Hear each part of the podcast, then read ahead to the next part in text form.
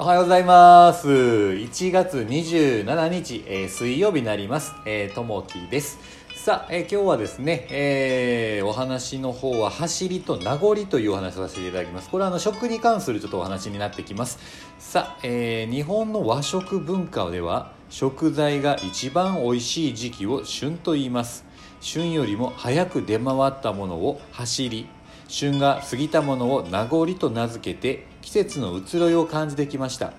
旬の食材は体に必要なものを与えてくれると言われます。例えば冬が旬の野菜には体を温める成分が多く含まれ夏野菜には体に蓄積された熱をクールダウンしてくれる栄養素が豊富に含まれます。江戸時代から初ガツオ初キノコ初ナスと言われるように走りに、えー当たる食材は人気を呼び、えー高値で取引されています。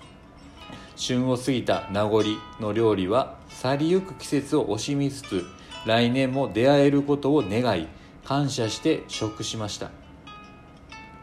日本の和食は平成25年より日本人の伝統的な食文化としてユネスコ無形文化遺産に登録されています。世界的にも誇れる和食文化を後世に受け継いでいきたいものです。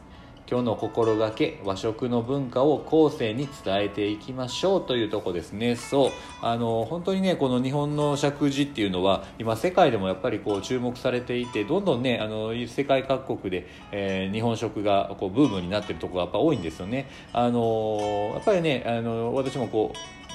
輸出とかですね日本から物をこう海外に持っていくっていうお仕事をこうしてる中でやっぱりねどんどんどんどん年々増えてきてるんですよね。日本のものを海外にというところで。今ねあの国としてもやっぱり日本のものを海外にという取り組みをしている中でやっぱりいいものっていうのはたくさん日本にねあの食に関してはあるのでそれをどんどん海外に展開していって今海外の方に行ってもあのレストランがね日本食のレストランがたくさんこうできている。えーとこですね。であの、まあ、私の友達でも逆にねあのこちらの方に来て、えー海外から日本に来て日本食を作るっていう、まあ、料理を作るっていうあのことを学びたいっていう子もいてですね。あの最近、まあ、あの仲良くさせているジャーミー君っていう男の子いるんですけどその子はねあの、まあ、メキシコの方に住んでてもともと向こうの方であの料理学校イタリア料理であったりフランス料理っていうのを学んでてでアメリカの方でシェフとして2年ぐらいですかね。あの実際にこう働いていたんですけどもやっぱり彼もねあの日本食を作りたいっていうことでこう日本に来て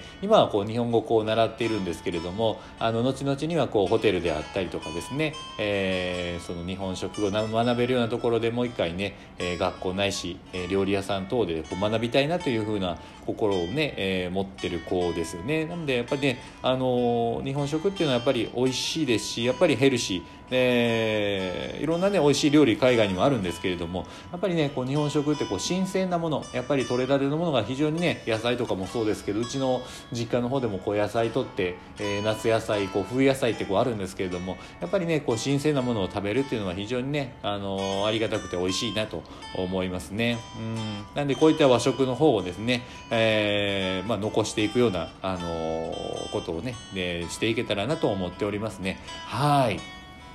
さあ、えー今日は中休み水曜日ですね。まあちょっとね、あの、休憩しながら、働きながら、まあお休みの方は休んでいただいて、えー楽しい一日をね、過ごしていただけたらなと思います。今日もね、皆さんにとっていい一日になりますように。じゃあ、またね、バイバイ